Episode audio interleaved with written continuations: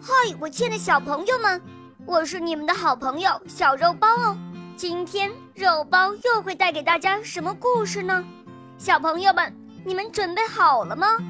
准备好啦！那么，我们的故事就要开始喽。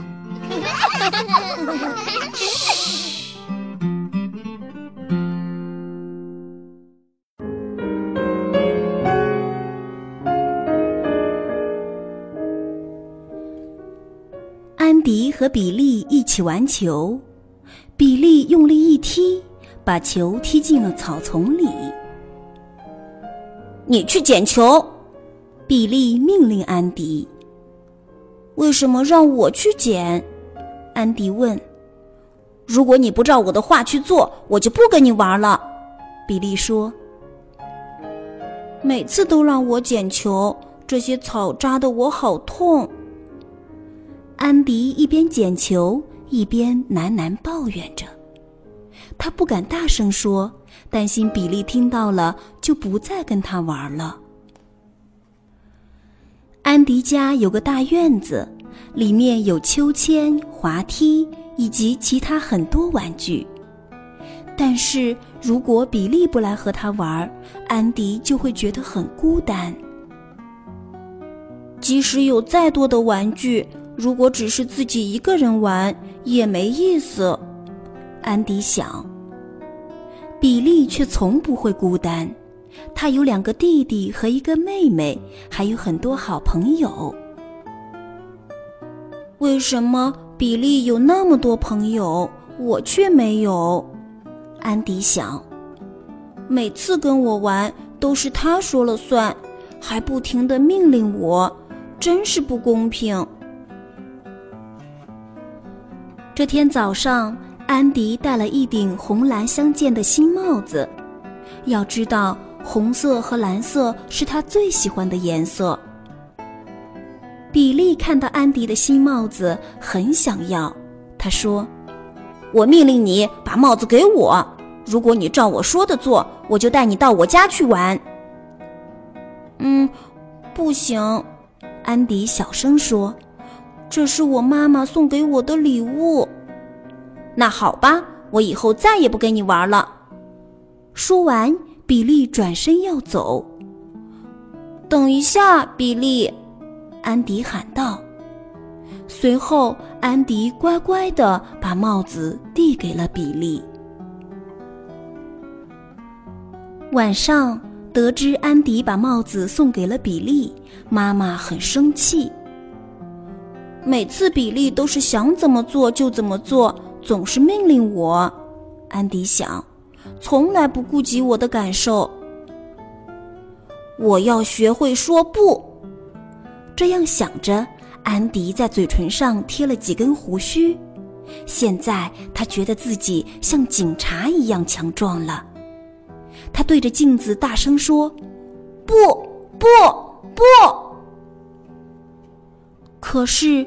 到了比利面前，安迪还是没有办法说不。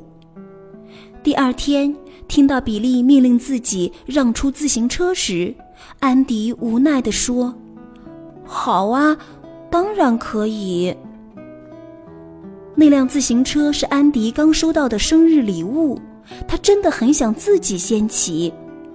但是比利说：“如果不让出来，就再也不和他玩了。”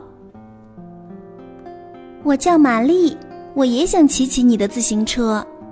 比利的妹妹说：“一会儿你骑完后再借给我骑，好吗？”“好啊。”安迪回答。比利骑车回来的时候，安迪和玛丽在院子里玩得正高兴，他们甚至没有注意到比利已经回来了。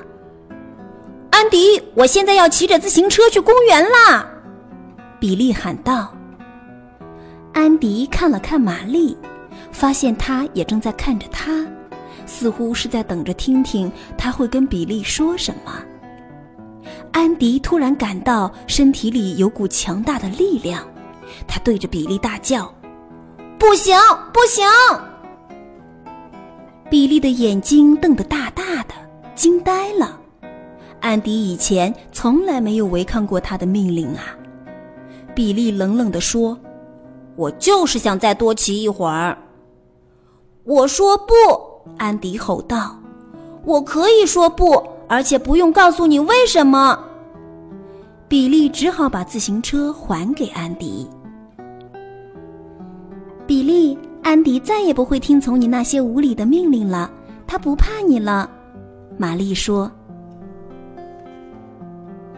现在轮到你骑了。”骑了一圈回来后，安迪开心的把自行车交给了玛丽。玛丽骑自行车出去玩了，安迪又像以前一样，一个人在院子里孤单的转来转去。他难过的叹了口气，心想：“我刚才违抗了比利的命令，他以后再也不会跟我玩了。”想和我一起玩吗，安迪？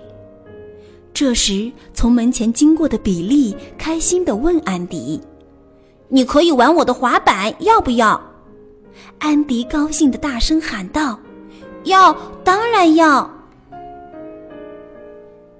安迪和比利开心地玩了整整一下午。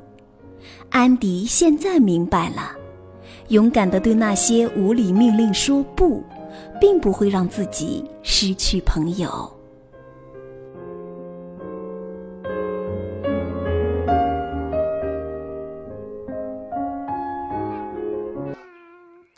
小朋友们，今天的故事就讲到这儿了。更多精彩的故事，请关注我们的微信公众号，请搜索“肉包来了”，加入我们吧。我们明天再见哦，拜拜。